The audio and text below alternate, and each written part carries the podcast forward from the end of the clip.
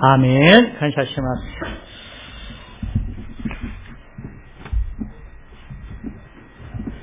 はい、今日は、えー、イースター礼拝です。イエス様が、墓より蘇られた日ですけれども、えー、今日は、まあ、あの、イースター礼拝ですからですね、あの、よろしかったら、右、左、前、後ろの方と、イースターおめでとうございますと挨拶したいと思いますが、よろしいですか？さあ、イースターおめでとうございます。周りの方とですね、挨拶したいと思います。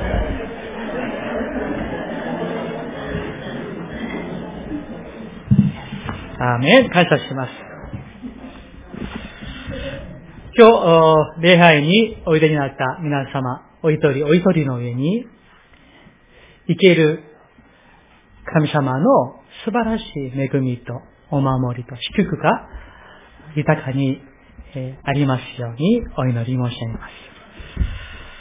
えー、先週一週間ですね、この教会では月曜日から土曜日まで、えー、蒼天6時、午前は10時半、夜は7時ですね。なんと1日3回も、えー、延べでですね、言いますと、あの、17、8人ぐらいの方々がですね、ある方は1日3回も、ある方は2回、ある方は1回ですね、あの、イエス様の受難を覚えつつ、共に御言葉をいただき、また共に祈る時が持たれました。その中で、えー、証もですね、いろいろありましたけれども、本当に霊に燃やされて、また心が本当に、えー、喉に癒されること。そして、えー、今までなかったような、霊に主の教会が満たされていることを本当に、えー、感じられます。そういう、あの、お証もありました。また、えー、明日からはですね、その新年祝福待望祈祷会が持たれます。どうか、一人でも多く、一回でも多く、教会に来ていただいて、共に祈る、共に恵みの時を、えー、持たせていただきたいと、そう願っております。えー、私は今まで信仰生活43年のものですが、私たちが信じている神様は、人間が作り出した神ではない。木や石を掘って作った神でもなく、生ける誠の死である。そして、本当の唯一の神様であることを、常に常に体験させていただき、そして、たくさんの恵みを今日までいただいております。まあ、あの、えー、私もこの教会に赴任したばかりですので、一つですね、自分のお証しをして、神様はどういうふうに私たちの人生を死んだ神ではなく、生きった神様はどういうふうに、守って、また祝してくださるのか、お証しを、していきたいと思います。私は大学で日本語を専門、しました。まあ、家はあの、まあ、まずい家でしたので、あの、大学を、あの、入学してもですね、学費を払うのがなかなか難しい、そういう、あの、家でした。でも、えー、私は祈ったんですね。神様、えー、入学も神様が、えー、してくださるのなら、学費もあなたが出していただきたいと、お祈りしました。私は頭がそんなにね、あの、えー、良くないものですけれども、不思議に、不思議な恵みでですね、あの、学校ですね、えー、まあ、トップで、あの、入学しまして、4年間も、なんと、えー、1円も学費を出したことがない。4年間ずっと卒業もトップで卒業して、奨学金をいただきました。不思議な恵みなんです。到底私の実力で私のこの頭では そういうことはありえないことですけれども、不思議な恵みで神様が祈った通りに神様が答えてくださった。私の、えー、大学を、あの、入学するときの夢はですね、日本に留学しに来て、あの、勉強して、日本か韓国で、まあ、大学教授になることが自分の、えー、先生になることが夢、夢だったんですね。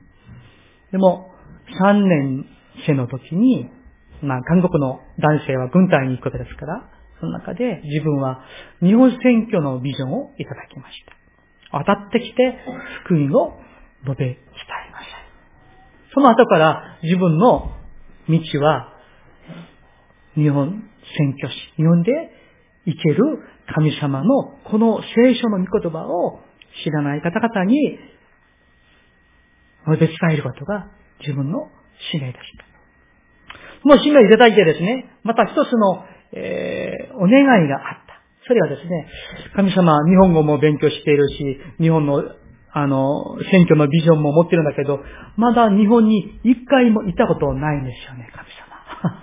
それですね、神様、えー、私を日本に行かしてください。行くことができるように助けてくださいと。もう、お金もないもんですから、もう祈るしかなかったんですね。祈りは私の唯一な武器でしたから、祈りました。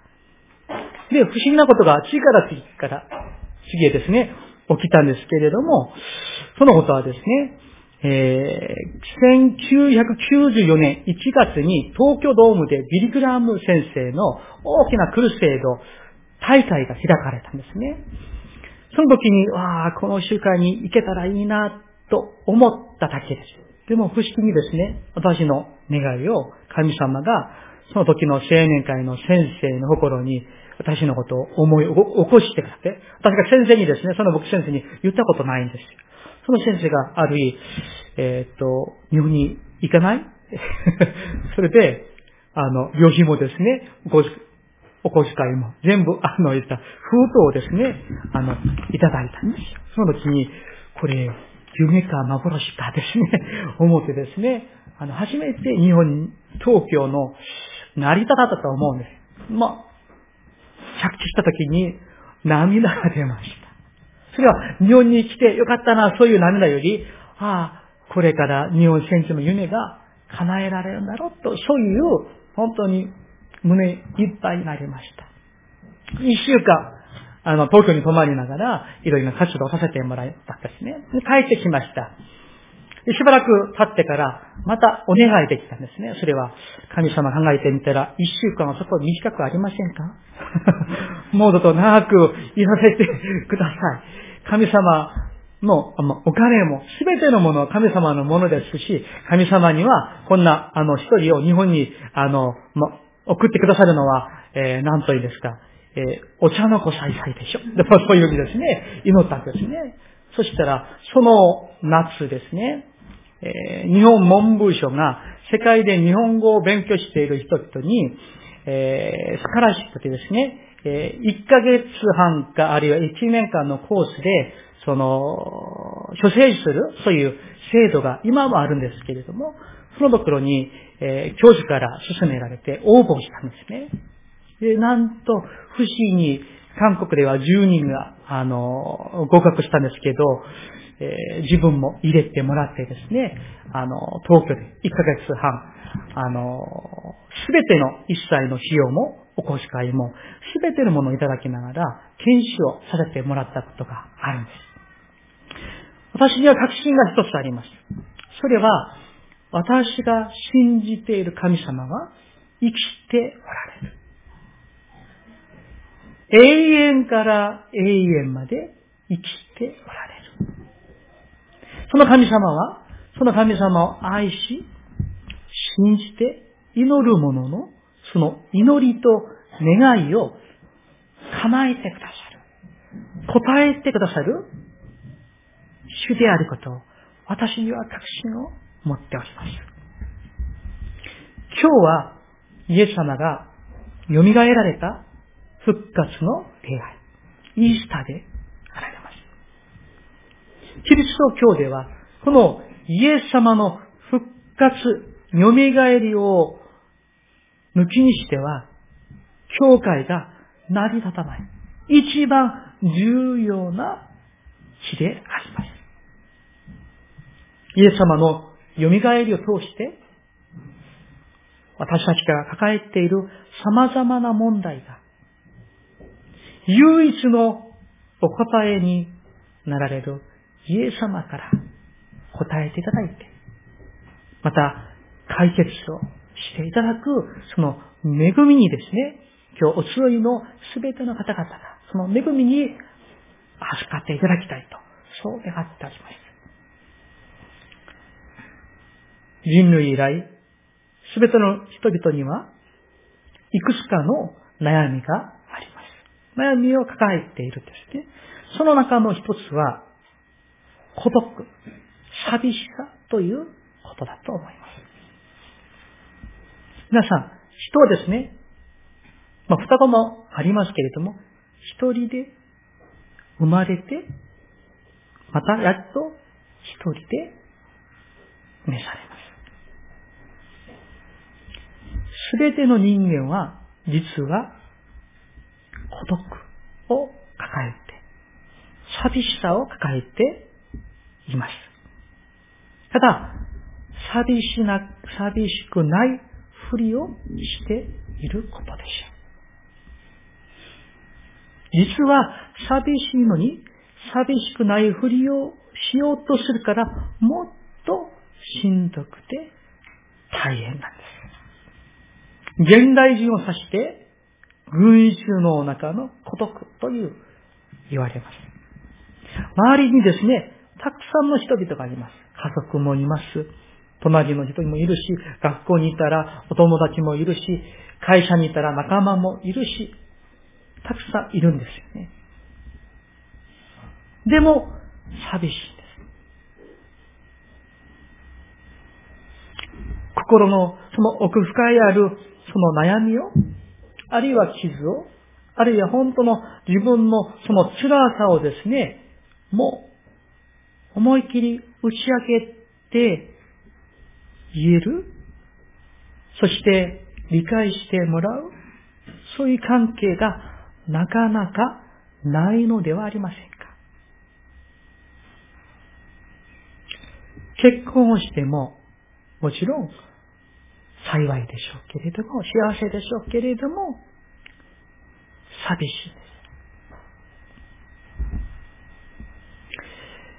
現代人はですね、あの、皆さんの中でも、ペット、ワンちゃんとか猫ちゃんをですね、飼っていらっしゃる方が、あの、いらっしゃると思うんですけれども、アメリカの、あの、えー、世論調査でですね、なぜ、ワンちゃんとかペット、猫ちゃんとかを飼っているのか、調査をしたことがあるんですね。この、えー、応答の一番高い割合は、寂しいから、と書いた人が一番多かったんです。もちろんですね、まあ、ペットを飼うのが、まあ、あの、悪いこと、そういう意味ではあります。でも、皆さん、よくその調査にもありましたし、よく考えて、覗いて、その真理をよく見てみたら、そこには、実はですね、気づいているかどうかわからないんですけども、実は人、人と関わりを持って関係を持つのが煩わしい、めんどくさい。また理解し合う、理解しやる、理解してもらうのが大変です。しかし、子犬とか猫ちゃんとかは、ね、ちょっと餌だけやってですね、可愛がってやったら、無条件についてくれるんですね。文句も言えないし、私が言った通りにしてくれるんです会社から仕事終わって帰ってきたらですね、本当に、えー、奥さんは家に寝て、あの、えー、なんと言ってくれなくても、ワンちゃんはですね、わーしてですね、やってくれる。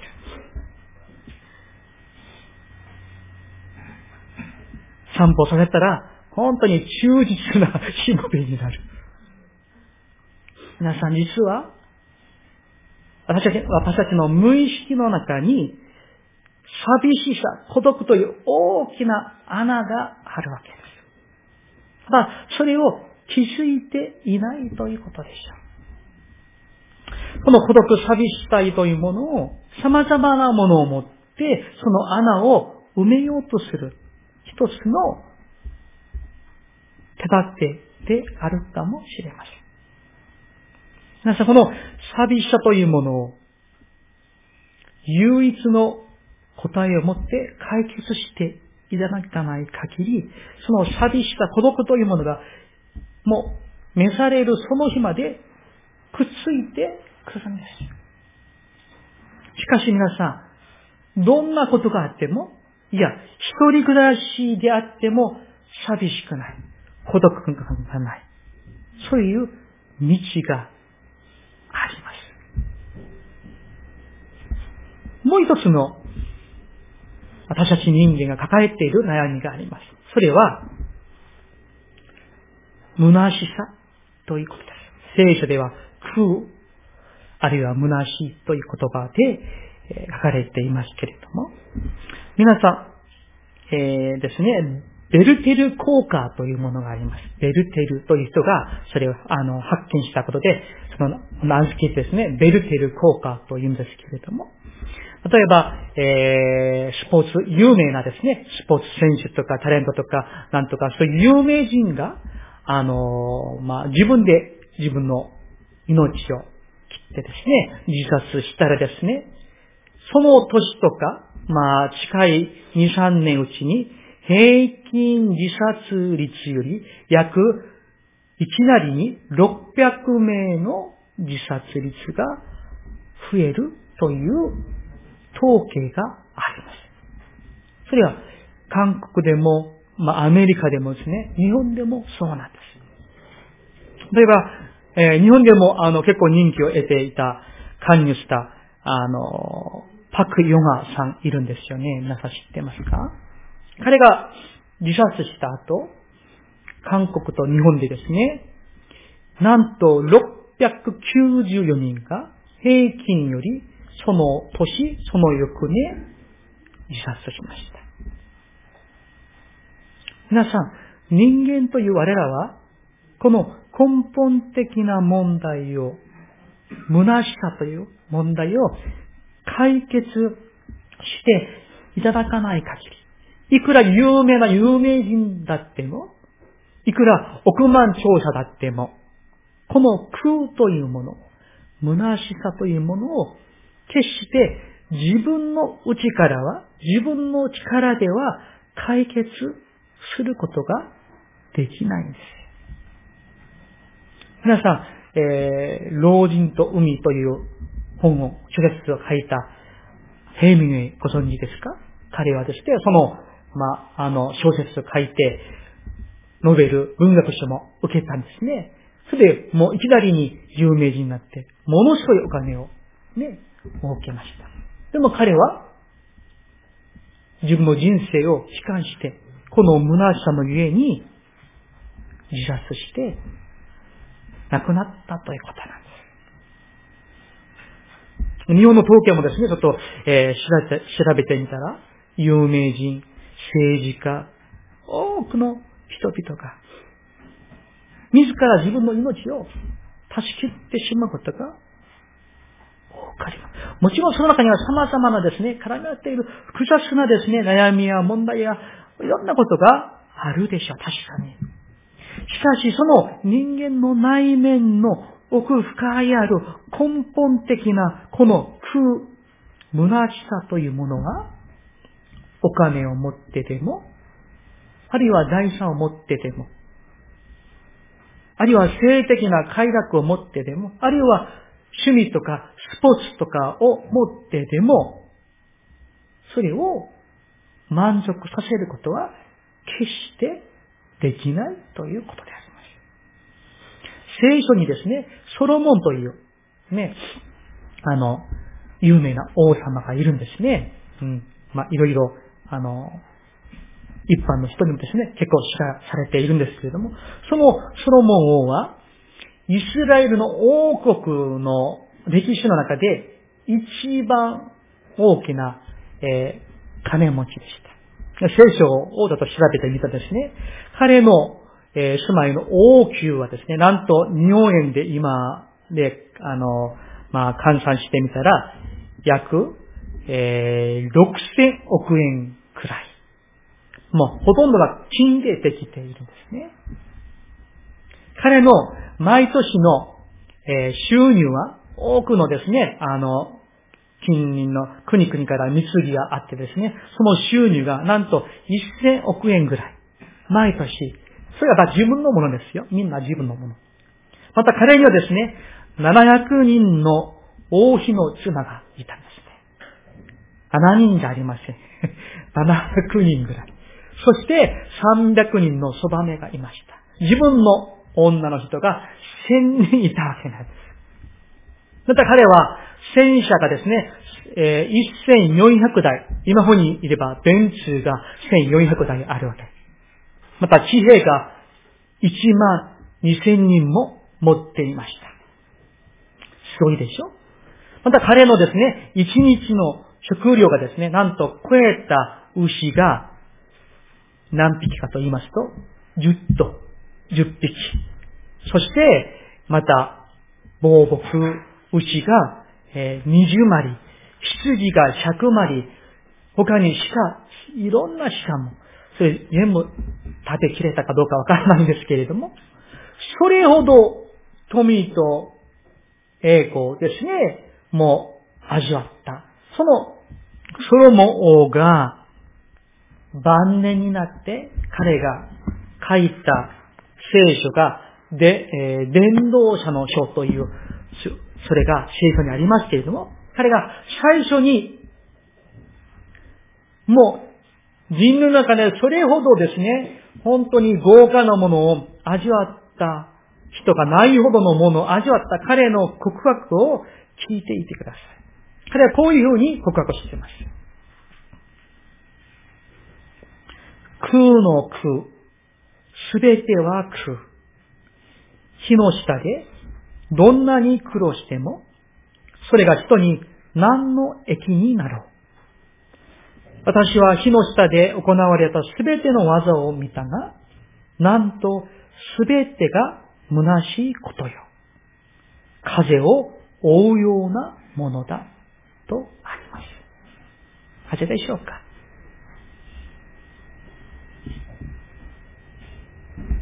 誠の神様にお会いしていない。いや、あってはいるんですけれども、あまりにも世のものを追い続けてきた、その彼の結論なんです。この虚しさ、この空というものを同じく自分の力で、いろんなものを持ってもですね、それを、その大きな穴を埋めることはできます。しかし、一つの唯一の道があります。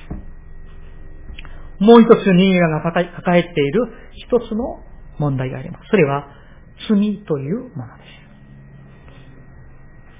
私たちは普通ですね、罪とかと言われたら犯罪、あるいは殺人とか強盗とか詐欺とかなんとかそういうことをですね、思い浮かぶんですよね。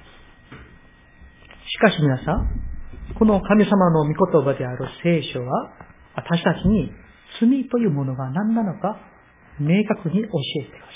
ってい。罪というものが、まあ、あの、その言語の意味はですね、日本語で言えば、的外れと言います。的があるんですね。その的から外れている。言い換えれば、方向が間違っているんです。私たちは、向かって行くべき方向があるんです。すべての意味、方向があるんです。いくらですね、熱心に真面目に走っていても、方向が間違ったら、それは無駄になるでしょう。例えば、皆さん、えー、私は苦手ですけど、皆さん、水泳お上手ですか？水泳選手がですね、支配をするんですね。自分のこうレイルが、あの、レインとですね、レインがあるわけなんですよ。いくら早くてもですね、あの、他の人のレインに入っちゃったり、あの、あの、爆に 行っちゃったりしたら、それはダメなんですね。いくらですね、その、あなんていうんですか、えー、ポーズが素晴らしくても、世界一だとしても、また、あの、100メートルですね、1秒でですね、泳げたとしても、方向が間違ったら、もうそれは無駄なんですよ。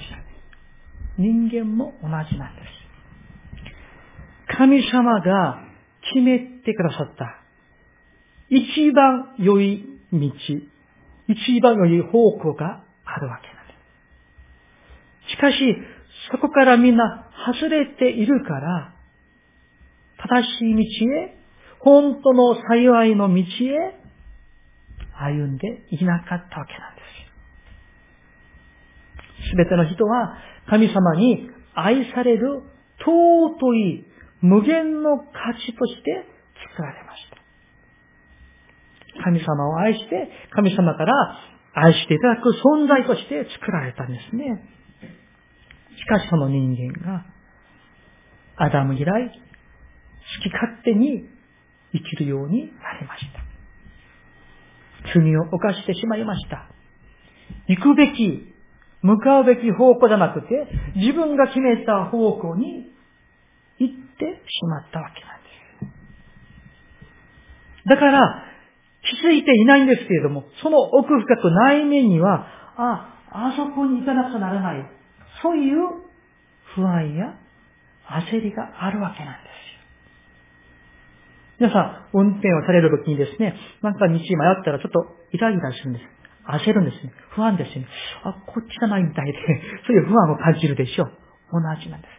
方向が間違っているから、不安を感じ、焦りを感じ、無がつきを感じ、なんか不安定な人生になる。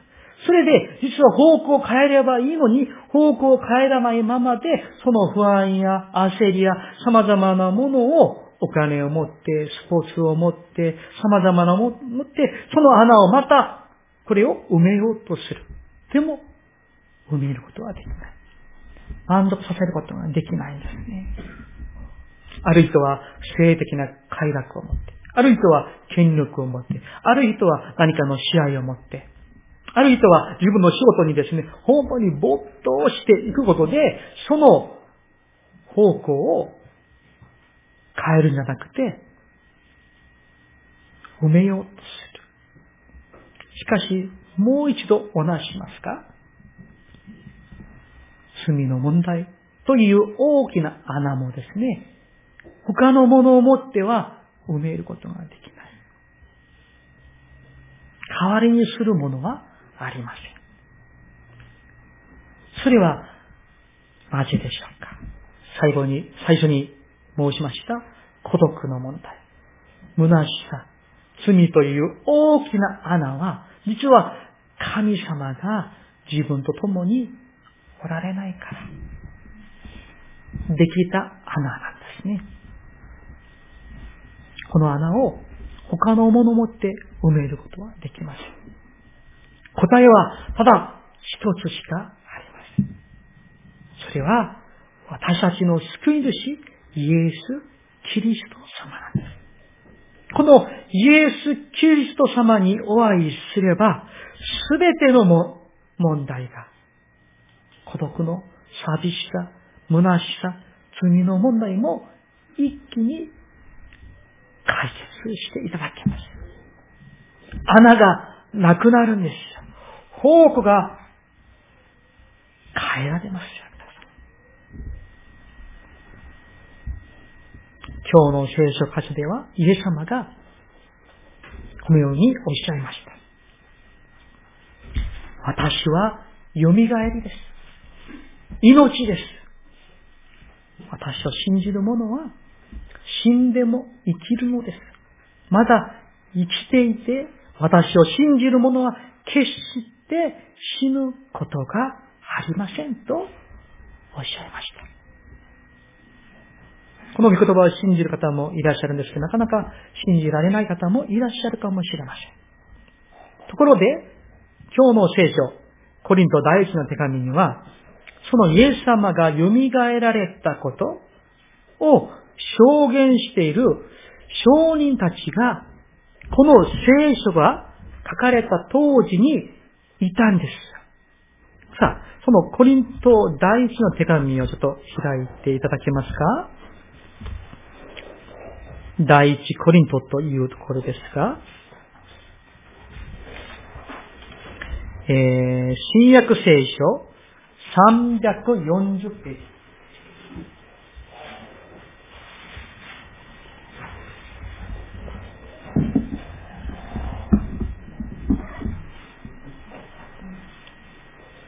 はい。340ページ。あの、はい。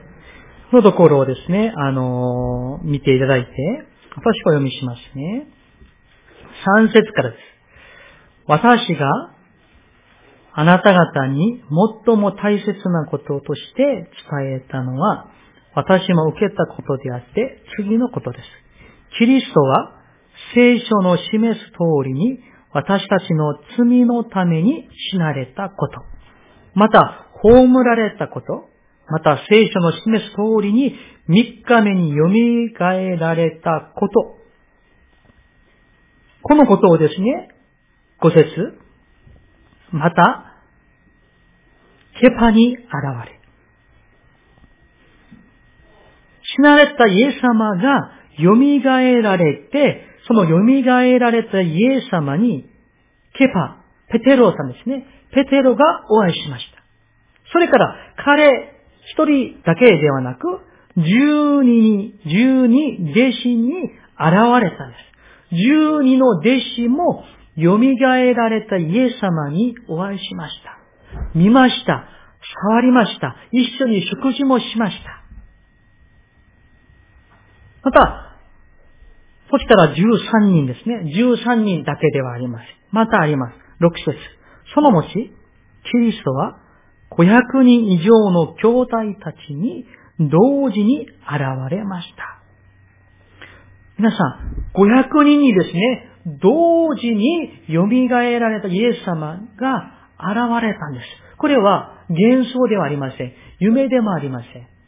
500人が同時に同じ一人様、イエス様に出会ったことは、これはですね、なんと本当の真実、事実なんです。その次をご覧ください。その中の大多数のものは今なお生き残っている。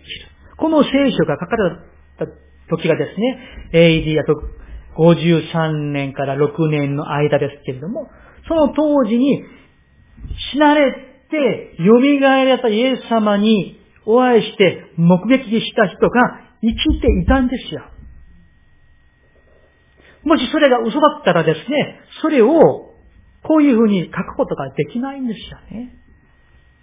その他にも、ヤコブに、他の人たちに、全部に現れました。そして、この聖書を書いたパウルという人にも、主は会ってくださいました。さあ、これでですね、えいくつか考えていただきたいことがあります。さあ皆さん考えていただきたい。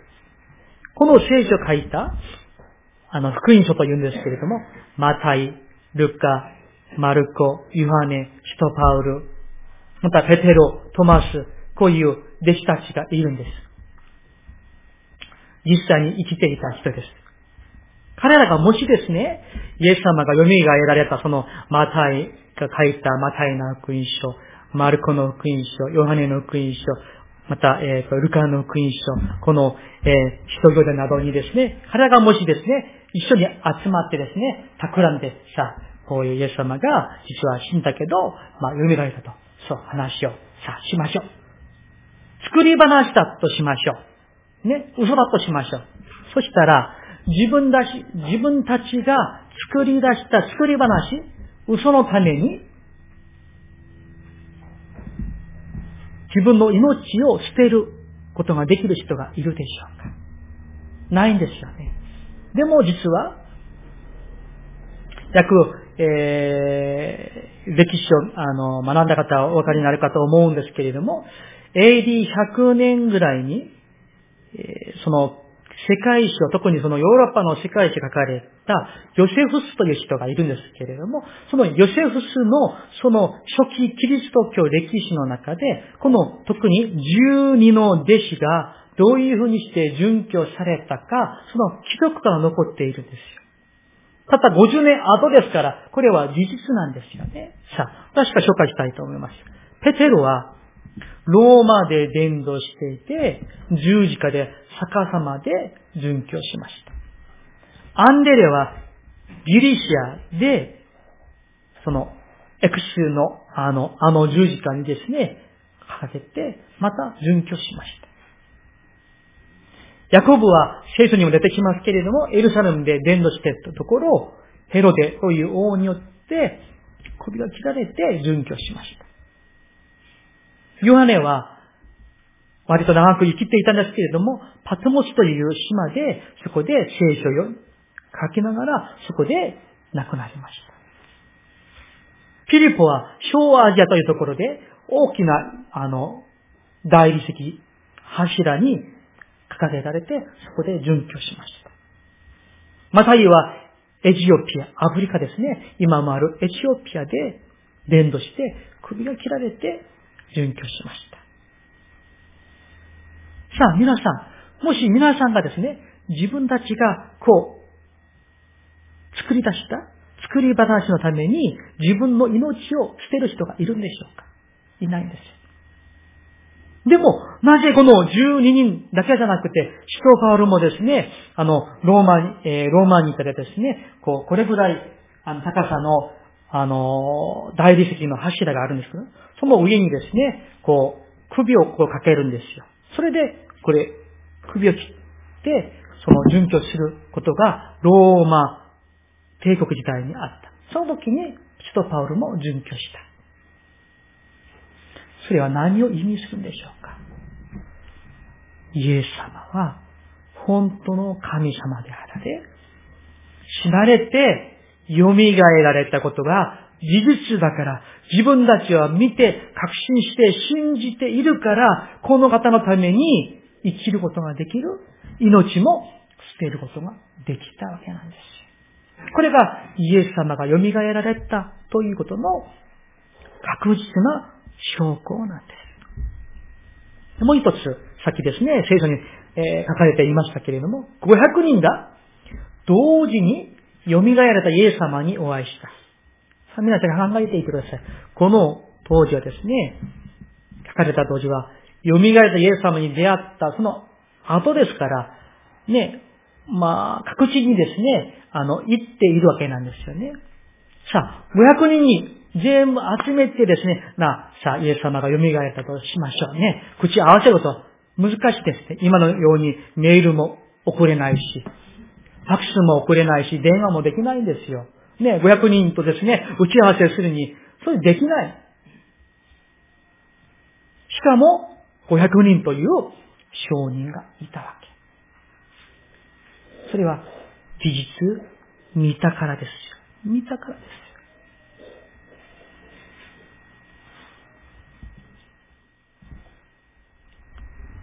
まだまだありますけれども、ここまでしまして、この証拠、この生きていた彼らの表現だけ見ても、イエス様は私たちを救うために、本当の幸せを私たちに与えるために、亡くなられて、蘇られました。もう一人紹介したいと思います。えーアメリカでですね、イェール大学を卒業して、シカゴのトリビューンという有名な、あの、アメリカが誇る新聞があるんですけれども、その編集長を務めた、えっ、ー、と、名前がリー・ストローベルという人がいるんですね。奥さんはクリスチャンでした。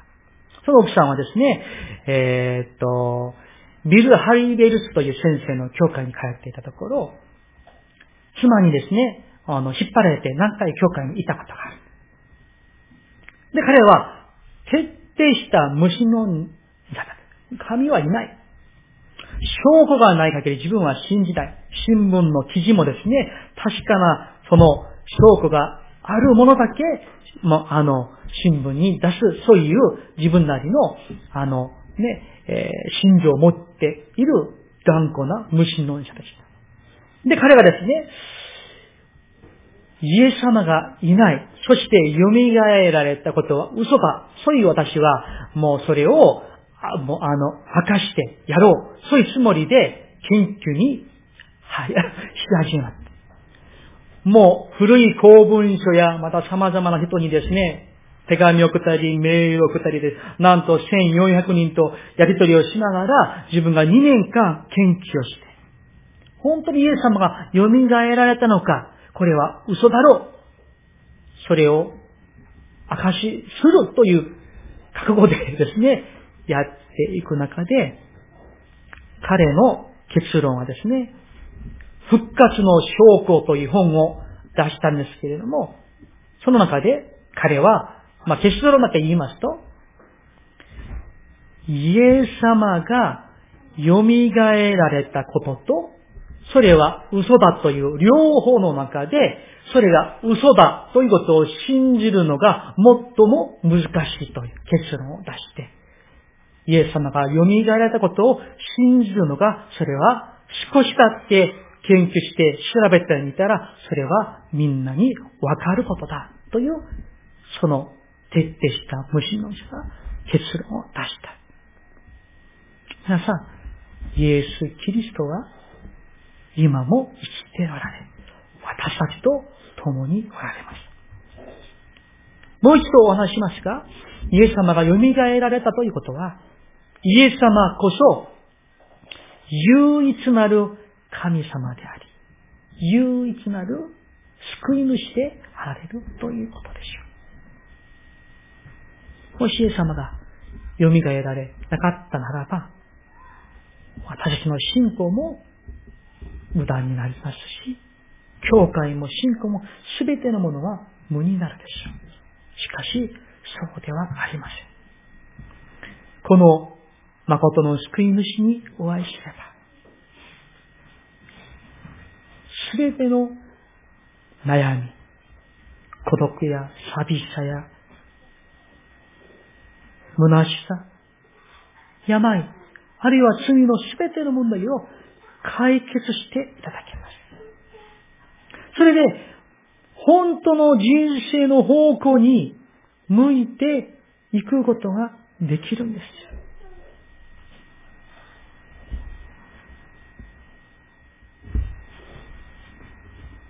蘇られたイエス様が私たちにこのように語ってくださいました。私はあなた方に平安を残します。平安を残します。私はあなた方があなた方に私の平安を与えます。私があなた方に与えるのは世が与えるのとは違います。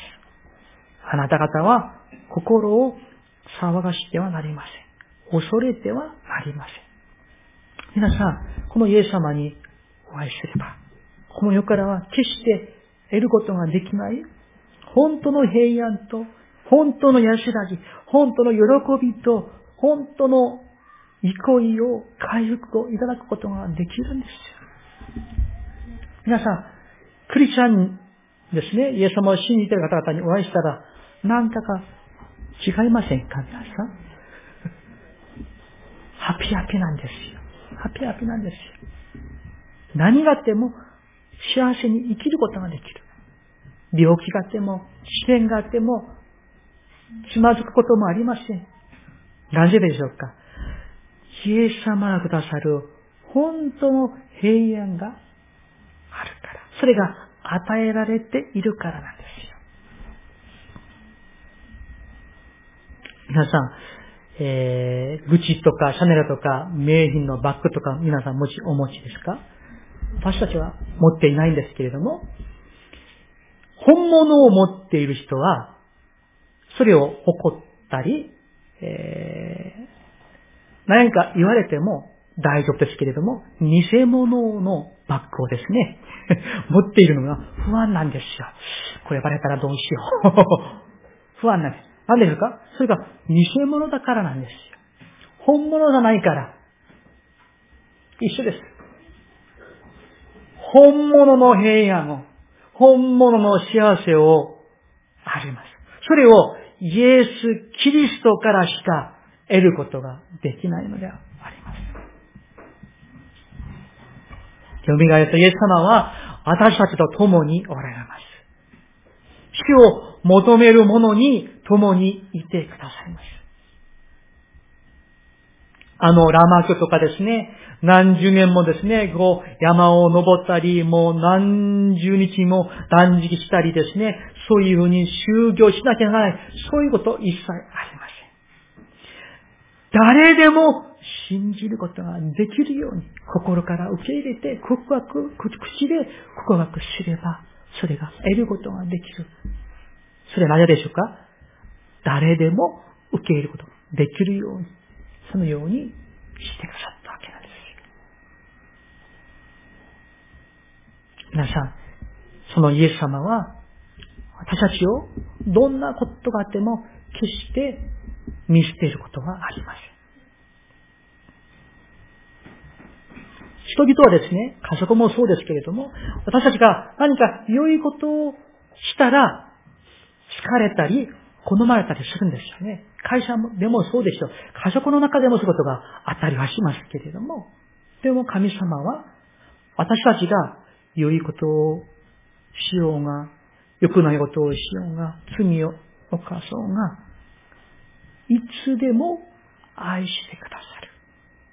その愛は変わることがありま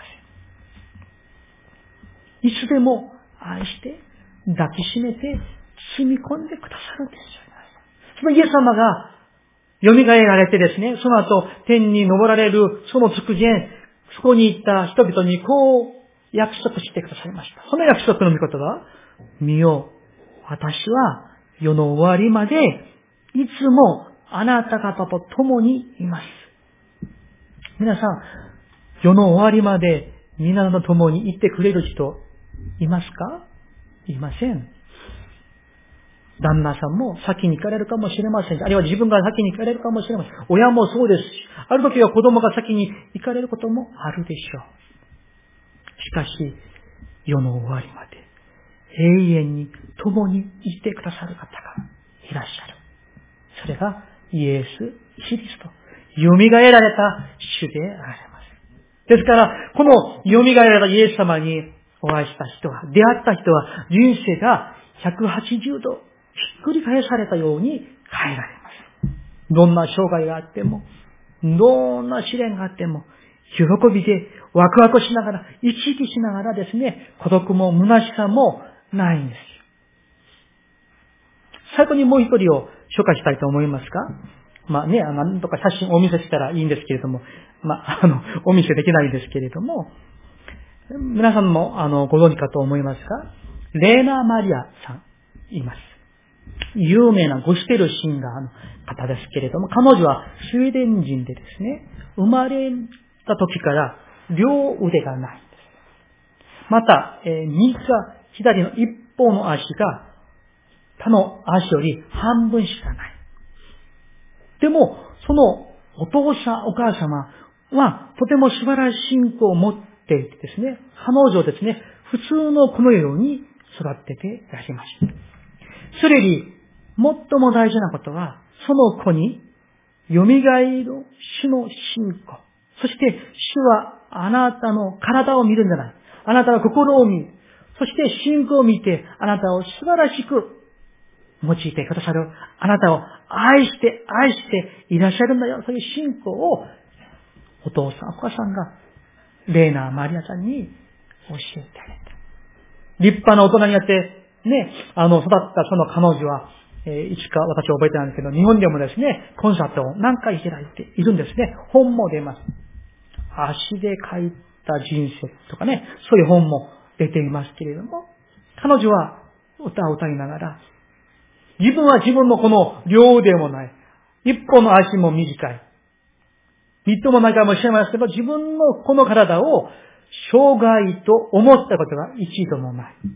なぜかと言いますと、生ける主が私と共におられるから。そして、いつかはこの体は朽ちることのない、永遠に生きるものに変わる日が必ず来るから。そういうふうにですね、証しとしながら、全世界を回りながら、主の歌を、ゴスペルを歌っているんですよ、皆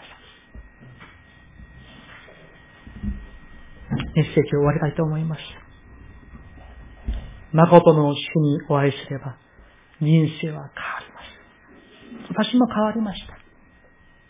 皆さん、もう一度申し上げますが、正しい方向へ歩むことが大事ですよ。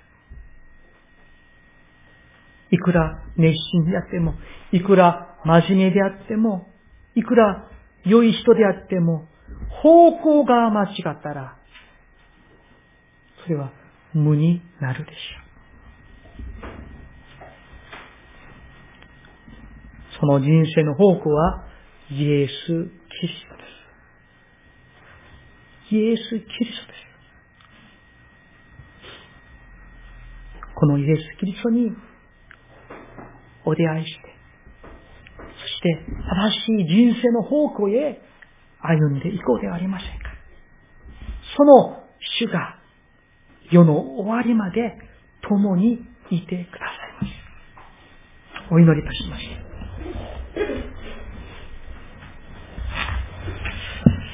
ではですね、あの、短くですね、短くでもいいです。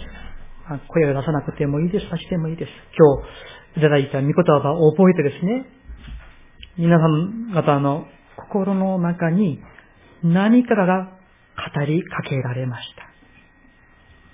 今が恵みのチャンスです。今が救いのチャンスです。決して逃さないでいただきたいです。おことの祈りをしましょう。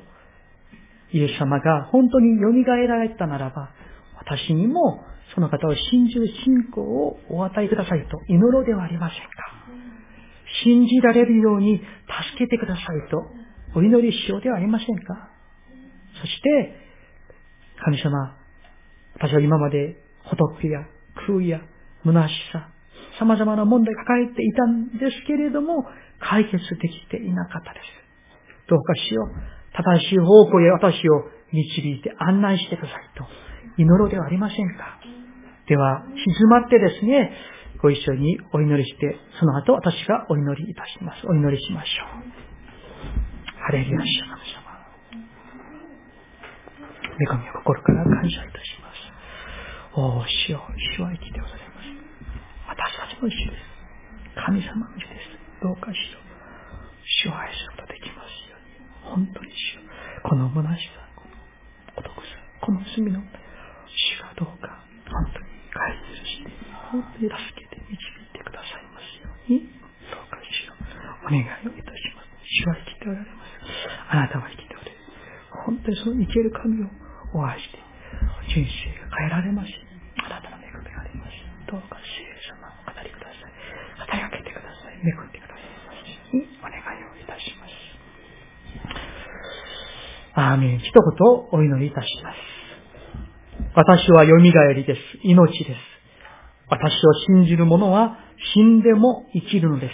また、生きていて私を信じる者は決して死ぬことがありません。今も生きておられ、すべての人々を愛しておられ、守っておられ、最高の祝福を与えようとしておられる天の父なる神様。今日も遠くから近くから、主の民をこのところに主が導いてくださいました。主が集めてくださいました。今日御言葉いただきました。主は生きておられます。その神様に私たちが従って正しい方向へイエス・キリストという方向、的に向かって歩むことができますよ。どうかしよう。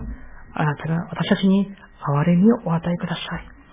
ここに集っている方々、どういう悩みを抱えているか、私にはわかりませんが、主はご存知であられます。そのお答えは、主の御手にあることを信じます。どうか主が、ここに集っている、一人一人の心の中に、霊の中に、どうか主、あなたの愛と、憐れみと恵みに触れさせてくださいますようにお願いをいたします。御言葉を感謝し、イエス様の皆によってお祈りいたします。